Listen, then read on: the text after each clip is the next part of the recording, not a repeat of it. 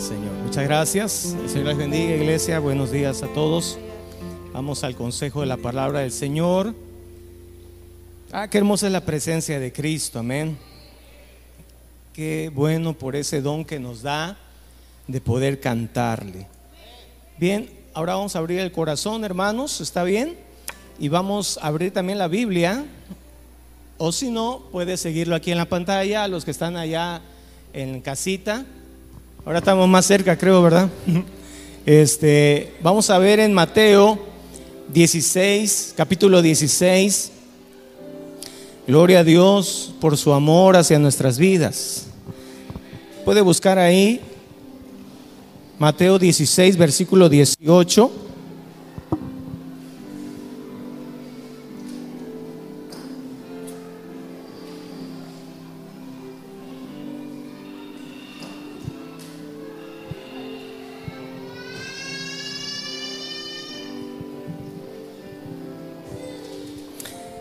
Y vamos entonces a leer eh, este pasaje de Mateo 16, 18. El tema de hoy es la iglesia de Cristo. La iglesia de Cristo. Si puede ver en la imagen que, que pusimos ahí, hermano, la iglesia no es la construcción que se ve hacia el fondo. Ese sería el templo, el santuario. La iglesia son las familias que van aquí caminando hacia ese lugar. Amén. La iglesia somos nosotros. Voltee a ver ahí, a su alrededor, va a haber iglesia. Mire, qué hermoso. Qué hermoso, ¿verdad? Salude a la iglesia entonces, ¿verdad? En lo que algunos buscan, quizás se ponen cómodos en su lugar. Salude a la iglesia. Bueno, bueno, gloria a Dios. Gloria a Jesús. Eso es, usted está saludando a la iglesia de Cristo. Gloria al Señor. Mire qué honor, qué privilegio, hermano. Gloria a Dios, qué hermoso, mire. Muy bien, entonces leemos el, perdón, el texto base, Mateo 16, 18, a la letra dice, y yo también te digo, son palabras textuales de Cristo, y yo también te digo que tú eres Pedro, y sobre esta roca edificaré mi iglesia, y las puertas del Hades no prevalecerán contra ella. Amén. Vamos a leer todos juntos, también en casita, en voz alta, por favor, todos, en voz alta, lo más alto que puedan. Dice, y yo también te digo que tú eres Pedro, y sobre esta roca edificaré mi iglesia, y las puertas del Hades no prevalecerán contra ella. Amén. Gloria al Señor. Oremos, Padre eterno, muchas gracias. Señor, por el don del canto. Qué hermoso, Padre. Tú pusiste esto en el ser humano y está en nuestras vidas. ¿Y para qué? Pues para esto, para alabarte, Señor, a través de la música, a través de los cantos, de los himnos, de las canciones, Señor.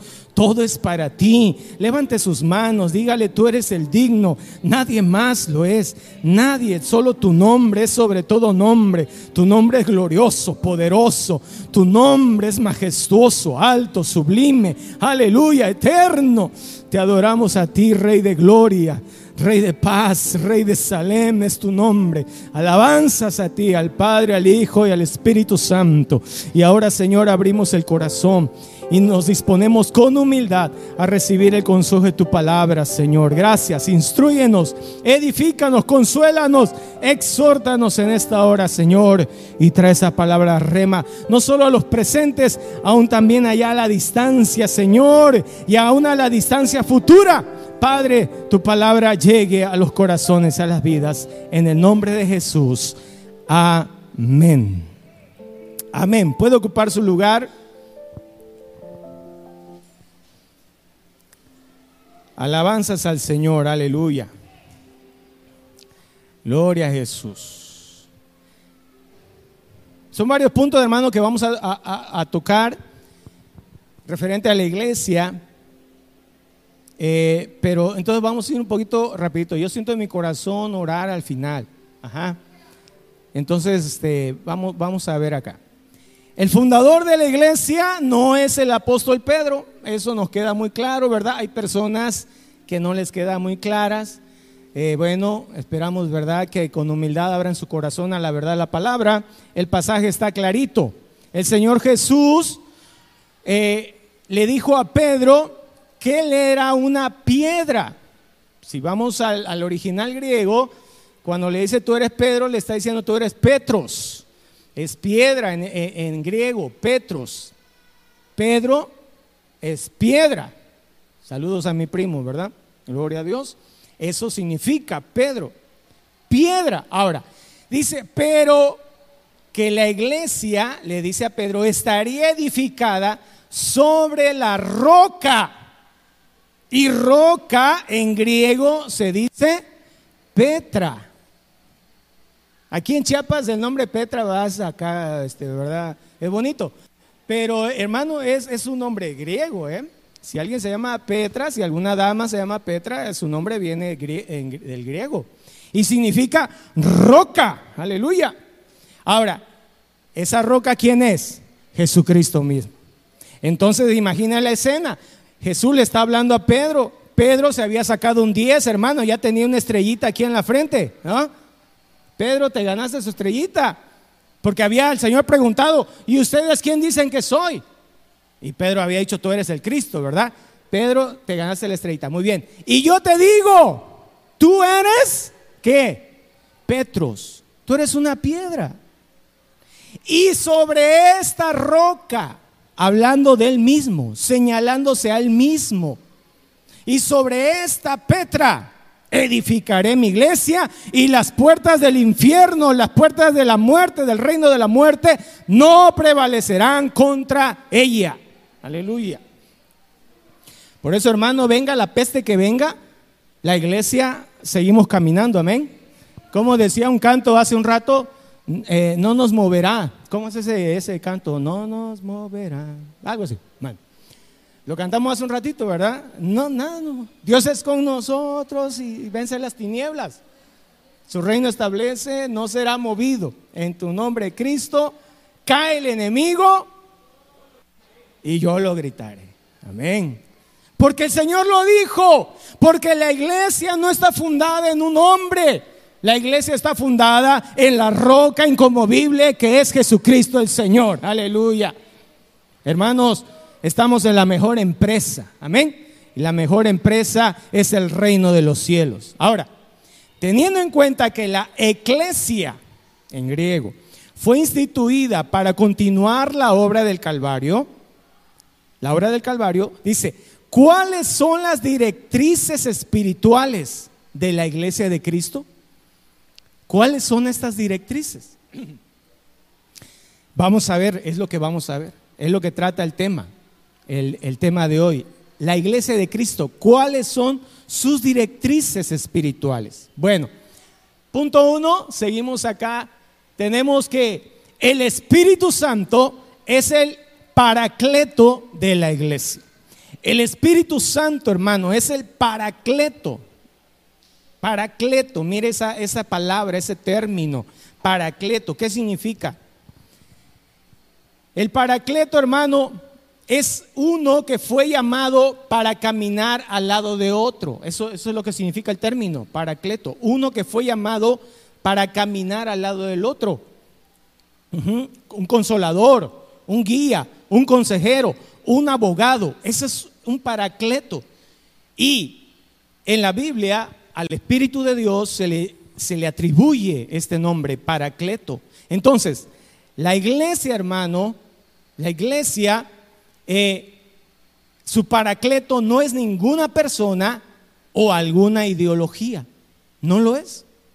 Por muy ilustrada que esté esa persona, por muy dotada que esté esa persona, por muy iluminada, por, por, muchas eh, cosas buenas que pudiera tener determinada persona de cualquier nacionalidad, de cualquier estrato social, de lo que sea, no es el paracleto, ni tampoco ninguna ideología La iglesia no estamos esperando a ver quién, quién se le ocurre algo para que entonces la iglesia se mueva. No, no. El Espíritu Santo es el paracleto. Él fue enviado, dice la palabra en San Juan capítulo 14, ahí lo tenemos, versículo 16. Dice el Señor Jesús, y yo rogaré al Padre y os dará otro qué? Otro paracleto. En el original, ahí, aparece, ahí, ahí de la versión 60 tradujo consolador, pero en el original es paracleto. Y yo rogaré al Padre y os dará otro paracleto, para que esté con vosotros para siempre. Versículo 17, el Espíritu de verdad, al cual el mundo no puede recibir, porque no le ve ni le conoce, pero vosotros le conocéis, porque mora con vosotros y estará en, en vosotros. Dígale ahí a su hermano, el Espíritu o el Paracleto, está en ti. Para, para, para que ensayemos griego. El, el Paracleto está en ti, dígale en ti. Si tú eres un hijo de Dios, si tú ya hiciste un compromiso con Cristo, el Espíritu de gracia, el Espíritu de verdad, el consolador, aleluya, está en tu vida, hermano. Y al congregarnos todos, entonces hacemos iglesia y entonces este bendito paracleto, aleluya, es nuestro guía, nuestro consolador, nuestro consejero, nuestro abogado como iglesia. Hermano, no estamos a la deriva. Jesucristo resucitó al tercer día y 40 días después, hermano, eh, ascendió al cielo en el monte de los olivos. Pero él dijo, no los voy a dejar solos. Yo voy a rogar al Padre y él les va a dar otro consolador. O sea, ¿Cristo fue un paracleto? Claro que sí también lo fue. Y él caminó con los discípulos, ¿se acuerda? Él estuvo con ellos siempre. Él fue el que los guiaba. Él le decía, vamos a aquella ciudad, vamos aquí, vamos allá. Cuando le avisaron acerca de, su gran amigo, aleluya, eh, Lázaro que se iba a morir, quizás los discípulos dijeron, vamos. Y él dijo, no, porque él estaba movido por quién? Por el Espíritu Santo. Y entonces, hermano, el Señor asciende al cielo. Aleluya. Muy pronto volverá, por cierto. ¿Cuánto lo creemos? Amén. Aleluya.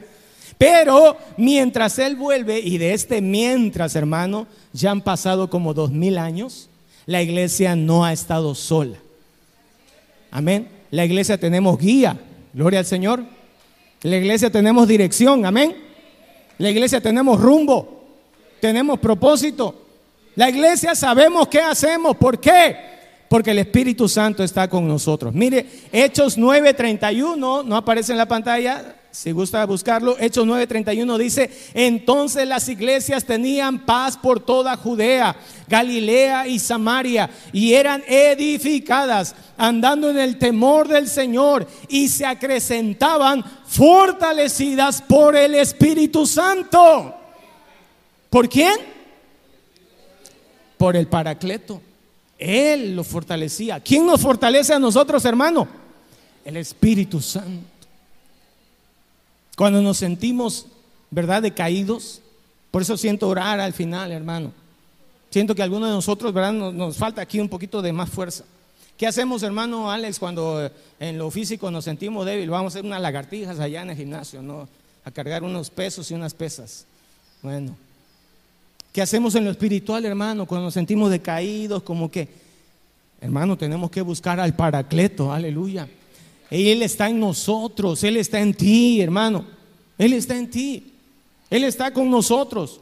Él camina con nosotros. Él fue llamado para caminar al lado de nosotros y en nosotros. ¿Cuándo? Todos los días. ¿Hasta cuándo? Hasta el fin del mundo, hermano. Hasta cuando esto termine hasta cuando el Señor nos llame a su gloria. Él va a estar ahí siempre, siempre, siempre. Él no se va nunca. Qué hermoso, hermano. Muy bien, seguimos. Mire, hay mucho que hablar, pero seguimos. Número dos. ¿Qué más tenemos en cuanto a la iglesia de Cristo? Tenemos que la Biblia es la norma de fe y conducta de la iglesia. La Biblia. Por favor, trae su Biblia ahí, me hace favor de levantarla, también allá en casita. Su Biblia, hermanos, allá en casita, levántela así, lo más alto que pueda, mire. Aquí la están levantando, ¿eh? Si la están viendo ahí por la transmisión, no sé qué cámara, cámara 2, cámara 3. Gracias. Porque la Biblia es la norma de fe y conducta de la iglesia. Hermanos, no estamos esperando a ver qué libro escribe quién. Hay muchos buenos libros en las librerías, hermano. Librerías seculares, incluso. Muchos buenos libros, ¿cómo no? Pero ninguno de esos libros es la norma de fe y conducta para la iglesia. Solo tenemos un libro. Somos la iglesia de un solo libro. Aleluya. Este libro es una biblioteca y tiene 66 libros y no le falta nada, no le sobra nada. Todo lo que necesitamos saber, hermano, para avanzar en la vida cristiana está aquí. Solamente aquí. Entre Génesis y Apocalipsis, ahí encontrará usted la respuesta. Ahí la encontraremos. Todo está aquí. Aleluya. Todo. Hermano, todo está aquí. Hechos 17, capítulo 17, verso 10 dice, inmediatamente los hermanos enviaron de noche a Pablo y a Silas hasta Berea. Y ellos habiendo llegado entraron en la sinagoga de los judíos y estos eran más nobles que los de Tesalónica, que estaban en Tesalónica, pues recibieron la palabra con toda solicitud, escudriñando cada día las escrituras para ver si estas cosas eran así.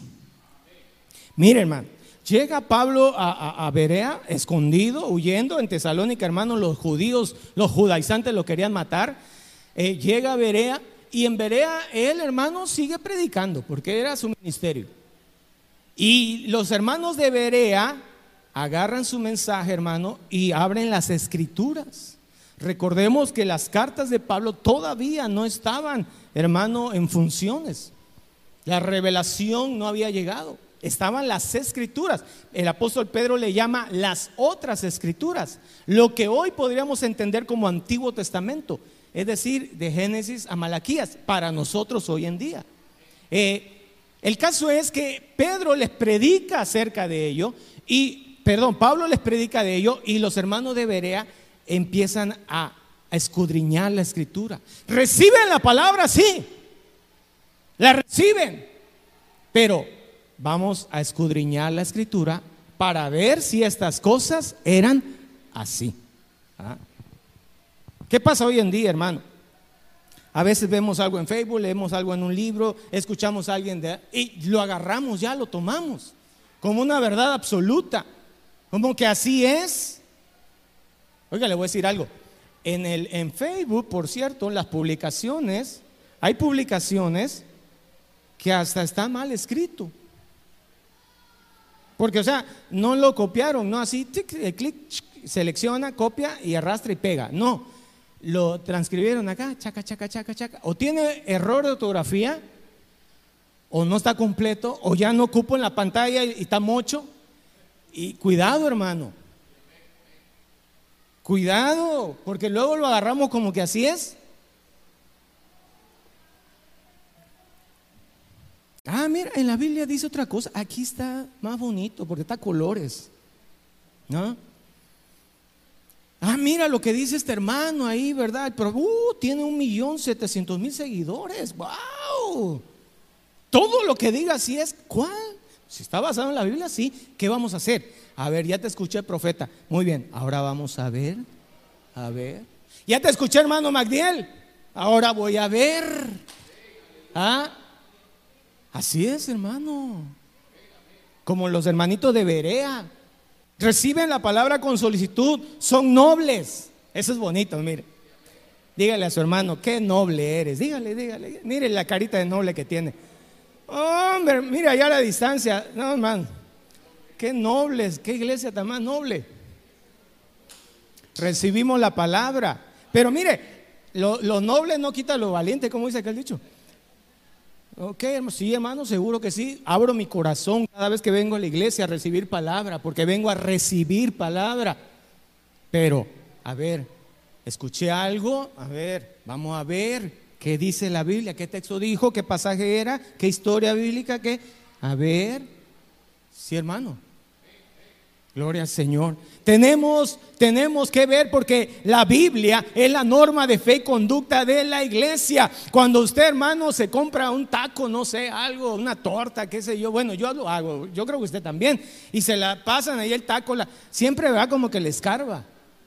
A ver si no va a ver una cucaracha por ahí, una pata de, una antena de algo, de un marciano, ¿verdad? Abrimos la torta, a ver si le pusieron aguacate. Oiga, no trae.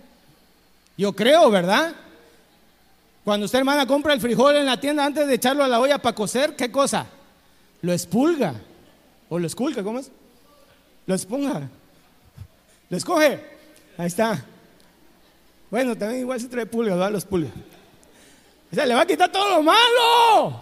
Le va a quitar la piedra porque si no, Padre Santo, es horrible, va a darle el mascón a la piedra.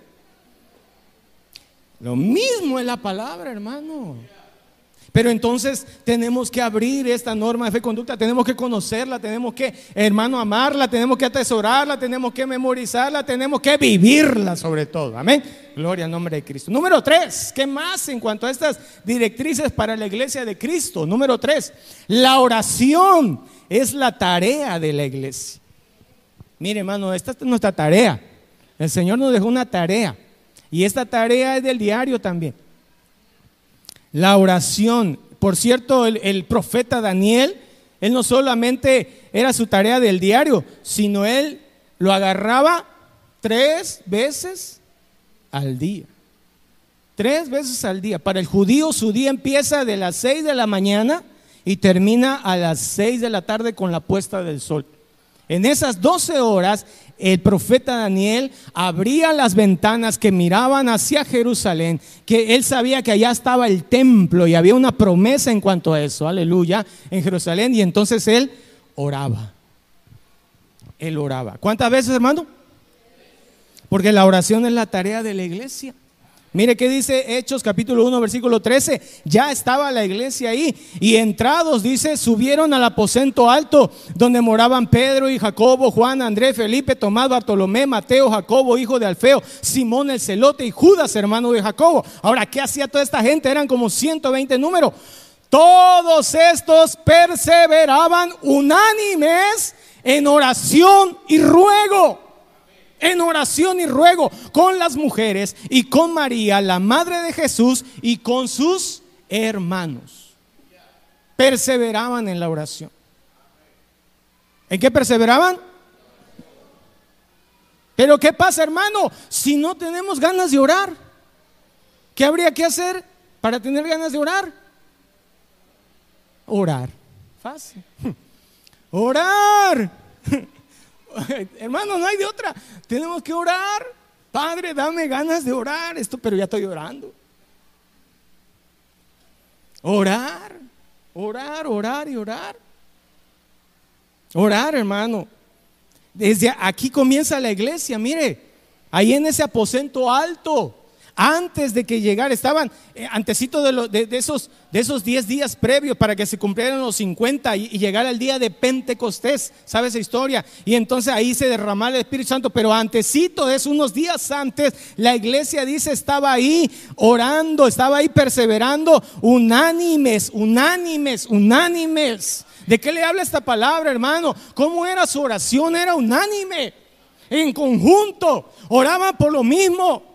Hoy en la transmisión, hace unos días, se hablaba de la intercesión. Y hermano, esta iglesia tiene un bonito proyecto, aleluya, dentro del ministerio eh, de Proyecto Rodulfo. ¿Qué es ese proyecto? Es una película, es un cortometraje. Se llama Aún hay lugar. Y habla de Cristo y del amor de Dios. Porque hay gente que piensa que ya no hay lugar. Y mire cuánto lugar hay. Hay lugar para ti, estimado amigo, todavía. Aún hay salvación, aleluya. Hermano, entonces, ¿qué tenemos que hacer como iglesia? Orar de forma unánime y perseverar. ¿Cuánto tiempo va a tardar esa película, hombre? De cuando lo vienen diciendo y no lo proyectan. Bueno, va a tardar otro poquito, no se preocupe. Sí, es que está bien, mire, está en el horno, pero con lumbre bajita, porque así se cuece mejor. ¿Ah? Entonces tarda un poquito. Pero mientras se cuece, hermano, ahí, déjelo ahí reposar. aquí vamos a estar orando, aquí vamos a estar intercediendo. Cierre sus ojitos, ahí rápido, cierre su ojito. También en casita, cierre su ojito, por favor. Yo ya cerré los míos, si no lo mira, pero ya cerré. Cierre su ojito.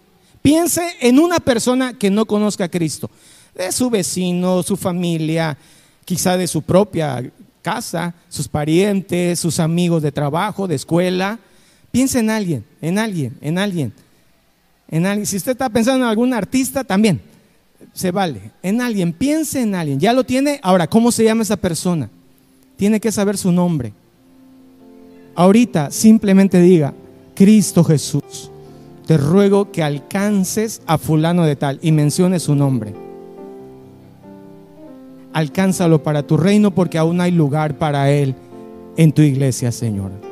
Aleluya, amén. Ya, abra sus ojitos. Mire, hermano, ¿cuánto nos llevó esto? Creo que un minuto. ¿Se da cuenta? Ahora, si, si le echamos más la carne al asador, entonces, hermano, vamos a doblar rodillas y vamos a clamar como si fuera nuestra propia vida.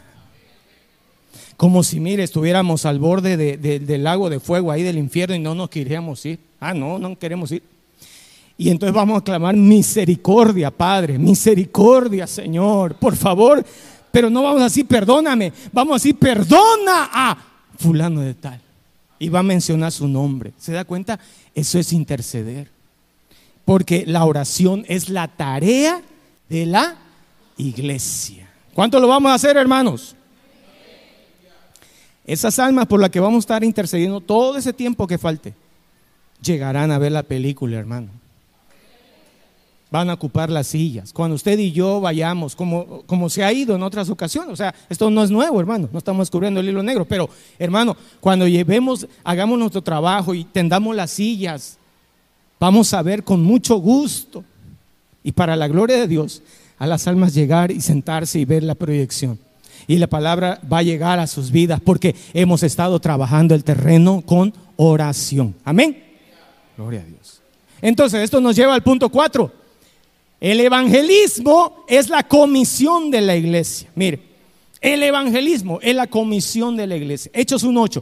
Pero recibiréis poder cuando haya venido sobre vosotros el Espíritu Santo. Y me seréis testigos. ¿Me seréis qué?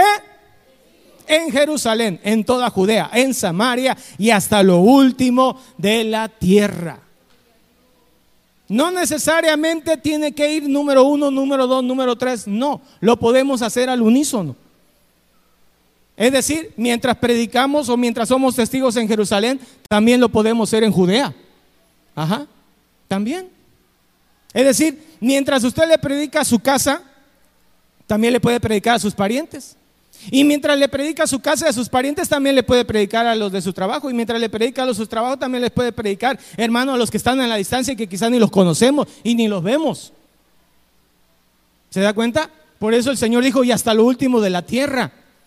Aleluya. Porque el evangelismo es la comisión de la iglesia. Hay mil y un maneras de evangelizar. O sea, muchísimas, pues, todo lo que se le ocurra. En una ocasión leía en un libro de evangelismo, el, autor, un evangelista de años, y él dijo, pues si a mí el Espíritu me mueve y me tengo que subir en un poste de cabeza y así predicar a Cristo, porque la gente me va a quedar viendo y va a decir, míralo este, pero va a escuchar el mensaje y van a recibir a Cristo. Lo hago, dijo él. Hay mil maneras, hermano. Y la iglesia aquí nosotros tenemos una forma, que es a través de la proyección de películas. Hay por ahí un, proyecto con el pastor, no lo hemos este, platicado bien, pero que parece que ya estaba algo así, ¿no? De ir a las casas a, también a proyectar películas. No, le digo que levante su mano, pero igual pudiera ser en otros lugares. Pero ¿cuántos estarían de acuerdo que se proyectara una película en su casa, por ejemplo, un sábado? No levante su mano, dígame, no diga nada, no voltee a ver, como dice el pastor. Pero ¿cuántos estarían de acuerdo a ver un sabadito? ¿Ah? No, no de siempre, un sábado allá. Ahí prepara usted la sala, prepara usted la pantalla, una pantalla como ese tamaño, ¿no? tal que tenga. La película, una película obviamente cristiana con un mensaje. Preparar, ¿verdad? Unas palomitas. café y si no hay café con agua de garrafón, bueno, y sentarnos hermano a ver, llegarían unos hermanos poquitos, bien poquitos, usted invitaría a una familia, obviamente inconversa, y veríamos la película entre todos, y al final un, un hermano del equipo se levantaría y haría un llamado. Mire, no, no diga nada, nada más, ¿cuántos estarían de acuerdo? ¿Cuántos días? Ah, me late. Creo que sí. Bueno, a lo mejor igual y ahorita como que no me late, pero podría ser. ¿Ah? ¿Se da cuenta, hermano? El evangelismo es la comisión de la iglesia. 1 Pedro 2.9, mas vosotros sois linaje escogido, real sacerdocio, nación santa, pueblo adquirido por Dios. ¿Para qué? Para que anunciéis las virtudes de aquel que os llamó de las tinieblas a su luz admirable. ¿Para qué, hermano? Para anunciar. ¿Para qué somos testigos? Para anunciar. Dígale a su hermano, eres un testigo para anunciar las virtudes de Cristo. Dígale. Eres un testigo, dígale. No importa si no tienes sombrillita y no importa. Eres un testigo. ¿ah? No para ir a firmar allá en el civil, eso es otra cosa. Para anunciar las virtudes. ¿Qué virtudes tiene Cristo, hermano? Uh, innumerables. Bueno, esas virtudes vamos a anunciarlas. Gloria al Señor. Número cinco. ¿Qué más?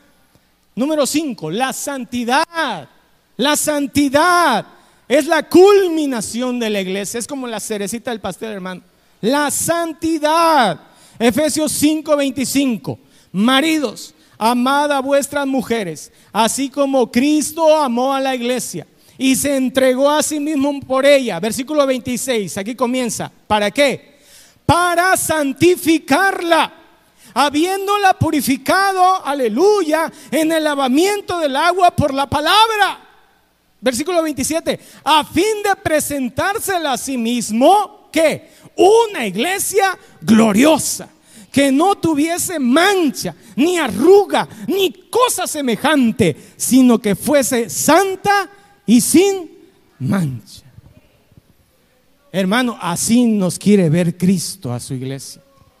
Ahora, nosotros somos parte de la iglesia. La iglesia está en todo el globo terráqueo. Amén.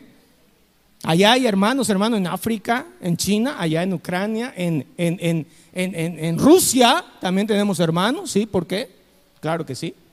Tenemos hermanos en Estados Unidos, allá hermanos en, las Amazonas, allá en Brasil.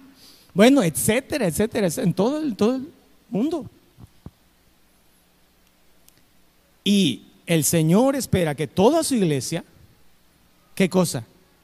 Dice, sea una iglesia gloriosa, santa, sin mancha, sin arruga. ¿Cómo le gusta a usted ponerse su ropa? ¿Arrugada o planchadita? ¿Cómo le gusta? Ah? No digan, nada, yo sé. yo lo veo acá, mire. ¿Cómo le gusta ponerse su ropa? ¿Limpia o manchada? Bueno, dice, si es pachamba, ahí mugrosa, no importa. Pero va usted a ir a una boda, hermano. Va usted a ir a una boda. ¿Cómo iría? ¿Cómo le gusta su ropa, hermana? Pulcra, ¿verdad? Hermano. Mire, que brille cuando llegue yo los reflectores así, deslumbre a todos. Exacto, yo sé, zapato lustradito. ¿Ah? Bueno, si así nos gusta vernos a nosotros, nos paramos frente al espejo, ¿verdad? ¿Cuántas rayas tiene esto? Bueno, ¿no? Si así nos gusta vernos a nosotros, hermano, y a las damitas, ¿verdad?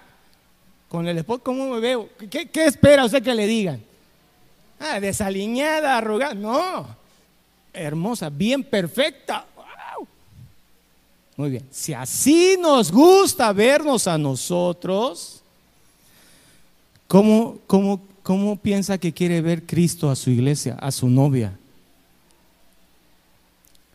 Hermano, sin mancha y sin arruga.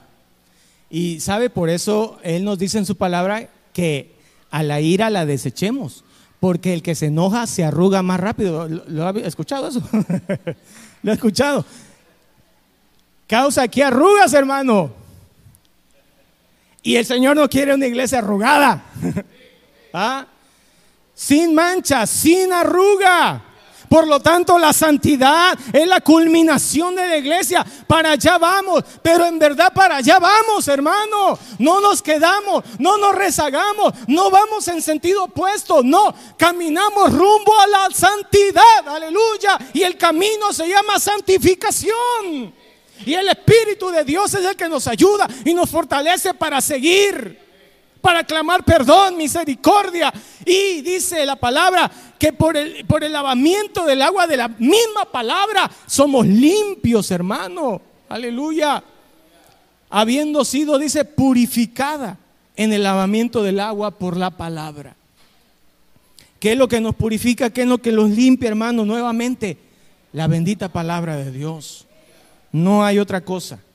No hay otra cosa. Así que la santidad. Número 6. Ya vamos terminando. Este, este está ahí feo, pero tiene que ir. El diablo es el enemigo de la iglesia. El diablo es el enemigo de la iglesia. Y el pastor igual nos presentaba la otra vez acá una imagen de, de un demonio aventando dardos de fuego extraño, ¿verdad? A la mente, a la persona, al alma del cristiano.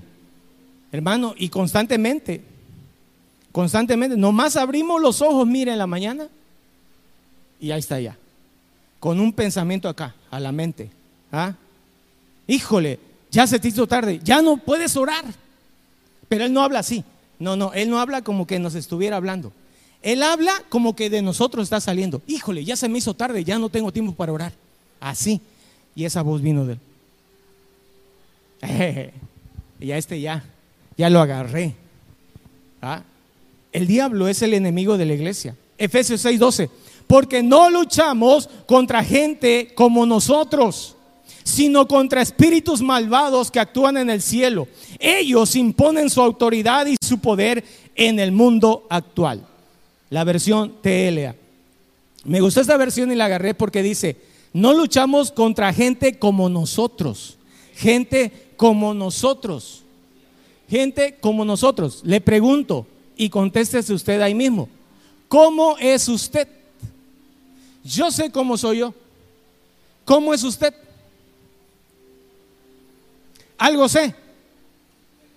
No es perfecto. Bueno, así como gente como usted, que no es perfecta, así, ese tipo de gente, no es su lucha, hermano. O sea, cualquiera ¿Ve usted aquí a su alrededor? Gente imperfecta igual que usted, igual que yo. ¿Ah? Llegamos a casa y la gente que ve a usted ahí en casa es gente igual que usted, imperfecta. Llegamos al trabajo y la gente que vemos ahí es gente igual que usted, imperfecta. Llega usted a la escuela, entra al salón de clases y a los alumnos que ve ahí, incluyendo al maestro, es gente igual que usted, imperfecta. Vamos caminando por la calle y la gente que vemos en las banquetas es igual a nosotros, gente imperfecta. Por lo tanto, así como no vamos a pelear con uno mismo, porque digo, ay, me perdono, es que soy imperfecto. Pues sí, entonces podemos perdonar a los demás, porque son igual que nosotros.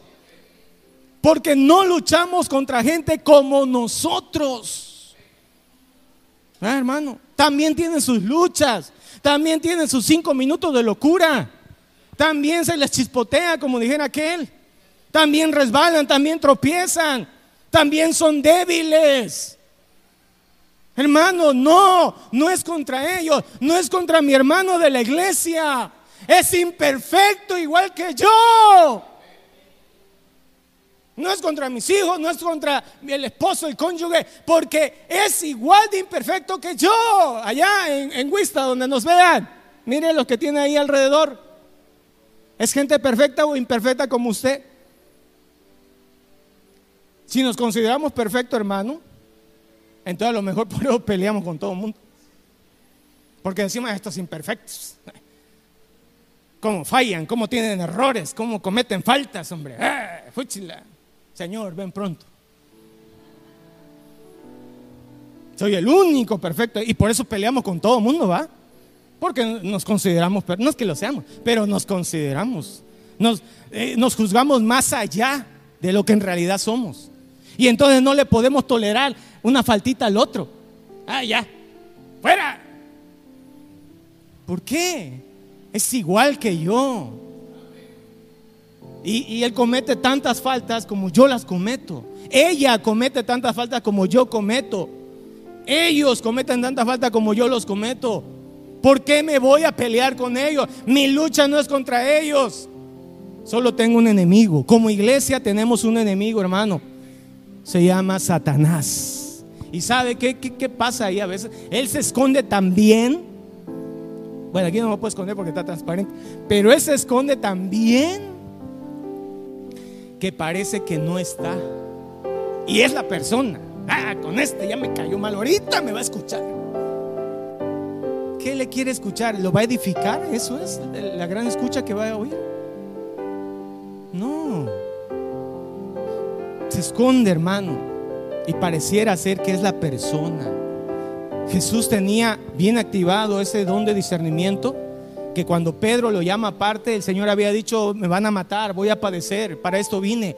Pedro lo lleva aparte y le dice, no, Señor, mira, te voy a dar unos consejos. Tú ves, acabo de sacarme un 10 hace, hace unos días. Mira, aquí todavía traigo la estrellita que me diste. ¿eh? Te voy a dar unos consejos, no mueras.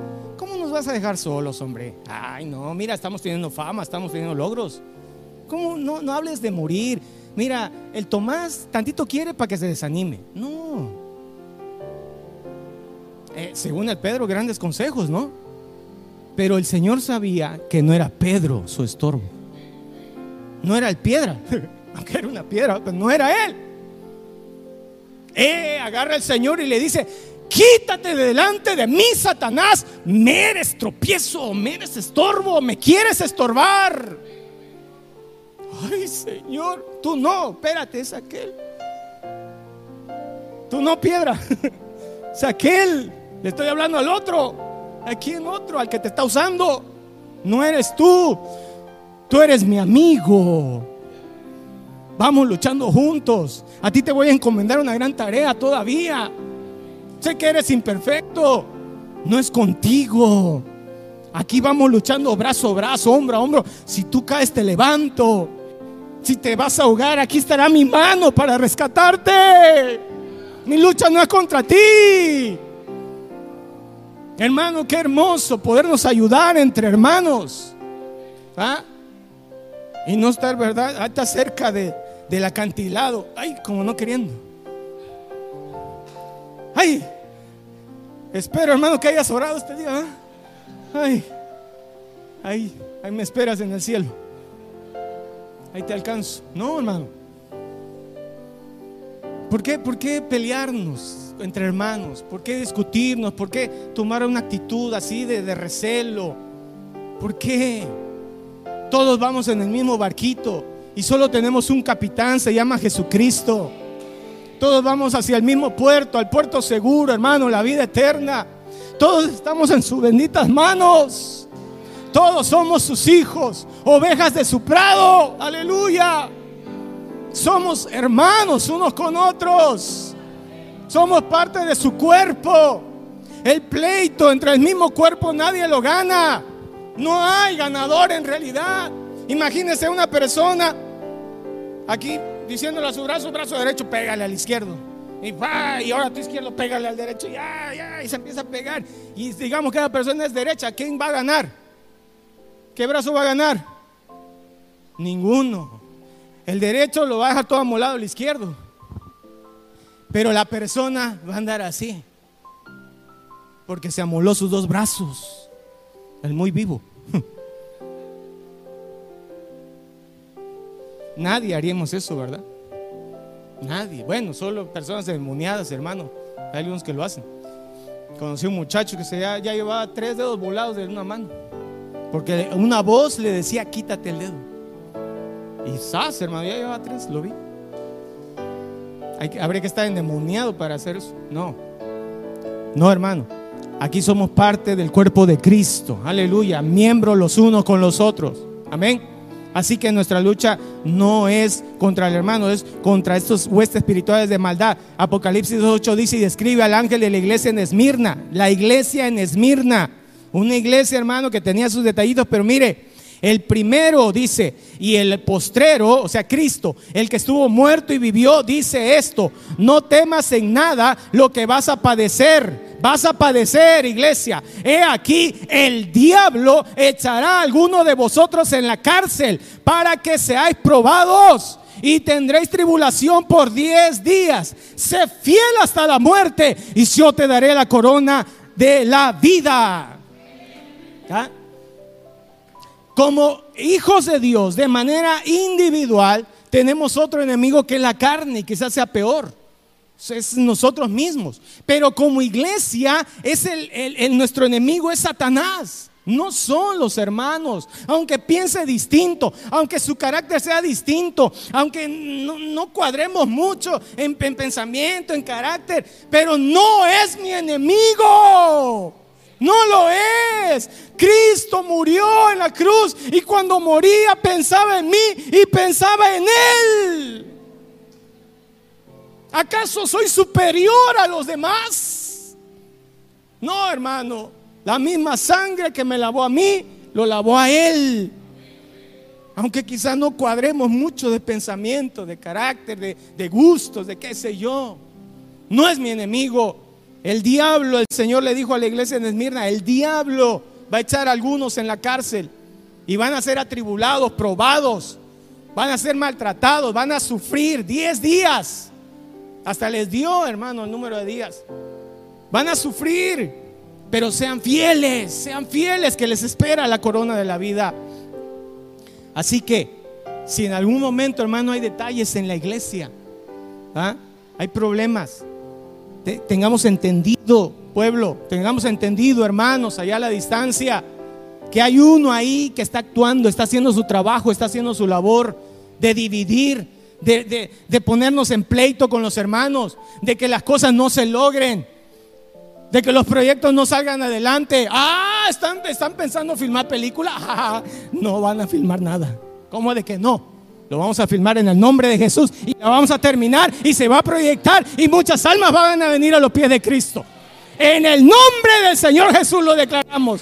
Aleluya. Amén. Porque es propósito del cielo. Terminamos. Número 7. Las bodas del Cordero es la esperanza de la iglesia. Bajo estas directrices, hermanos, nos movemos. Todas estas siete directrices. Y las bodas del Cordero es la esperanza de la iglesia. Apocalipsis 19 voy a leer desde el 6 en adelante.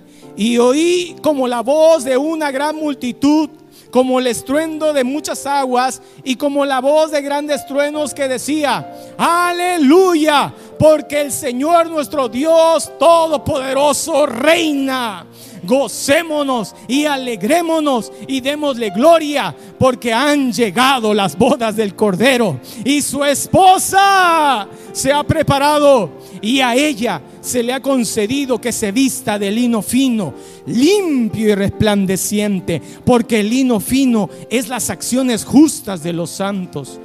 Y el ángel me dijo, escribe, bienaventurados los que son llamados a la cena de las bodas del Cordero y me dijo, estas son palabras verdaderas de Dios. Aleluya. Hermano, esta es nuestra esperanza como iglesia. Para allá vamos todos. Las bodas del Cordero. Para allá vamos. E, e, esto debe estar en nuestro corazón. Cuando estamos enfrentando las luchas, hermano. Y ya no vemos lo duro, sino lo tupido. ¿Verdad? Y, salimos de uno, me lo tragamos aire y ya viene la otra olota. Ahí, hermano, cuando estamos allá en el dolor, en el sufrimiento, traigamos a memoria tantito así como un chispazo las bodas del Cordero. Este sufrimiento es pasajero. Esta situación difícil va a terminar. Esta enfermedad tiene fecha de caducidad. ese problema económico un día se va a acabar. No más. No más llanto, no más dolor, no más sufrimiento. No más aguantar a nadie. No más vivir, hermano, angustiado, afligido, temeroso. No más. Porque llegaron las bodas del Cordero. Y esto inmortal, hermano, se vestirá de inmortalidad. Aleluya. Y brillaremos y resplandeceremos como las estrellas. Y seremos vestidos de lino fino. Oiga, puede imaginárselo, hermano. Puede imaginarse sentado ahí a la mesa. Puede imaginar que tiene un lugar ahí en la mesa, hermano. Yo no sé si ha llegado usted a un restaurante de estos de cinco estrellas acá que, se pide, se solicita, va, este, ¿cómo se llama? Este, reservación, ¿no? No sé, yo no, pero digo, yo lo he visto en películas. Pues. El caso es que llega alguien, ¿verdad? Y luego, luego, aquí está una persona, ¿verdad? A ver, su nombre, señor. Bien trajeado el otro, ¿verdad? No, pues soy fulano. ¿Ah? ¿Tiene usted reservación? Porque no aparece aquí. No, pues vengo a ver, a ver si hay lugar. Si no, pues aquí enfrente hay una taquería. hermano, y, ah, no, ¿cómo no? ¿Cómo no? Pase. ¿Mesa para cuántos, no? Digo, lo he visto, pues. No, pues venimos toda la familia, somos como 12. Ah, ahorita juntamos dos meses. Hermano, y el mesero va a alejar hasta. Ah, ¿Es broma o qué? Hasta raro, así uno, ah, ¿cuándo en mi casa hacen eso? Por favor, siéntese. Y el pañuelito, ¿verdad? ¿Ah? Híjole, hermano. Mire. No, hombre, hermano. Wow. ¿Ah? Luego, luego agarramos estilo, empezamos a ver, ¿verdad? Que a la tierra que fueres, a lo que vienes. Y nos sentimos, hermano, ¿verdad? Como que ya no cabemos ahí. Wow, mira, mesero, por favor. Nada, ni el mejor restaurante de cinco estrellas, ni el mejor servicio de mesero, ni la mejor comida, ni nada. No, no, no hay punto de comparación a lo que sucederá, hermano, allá arriba. No hay punto de comparación. Pero a veces anhelamos más esta vida. Y hay quienes saben, aunque sean parte de la iglesia, como que no se quieren ir. Ay, es que ya hice reservación. Es que, así, híjole, y ya, ya viene Cristo, hermano, seguro, porque ya estoy, ya, voy a alcanzar este, la meta para mi carrito, hermano.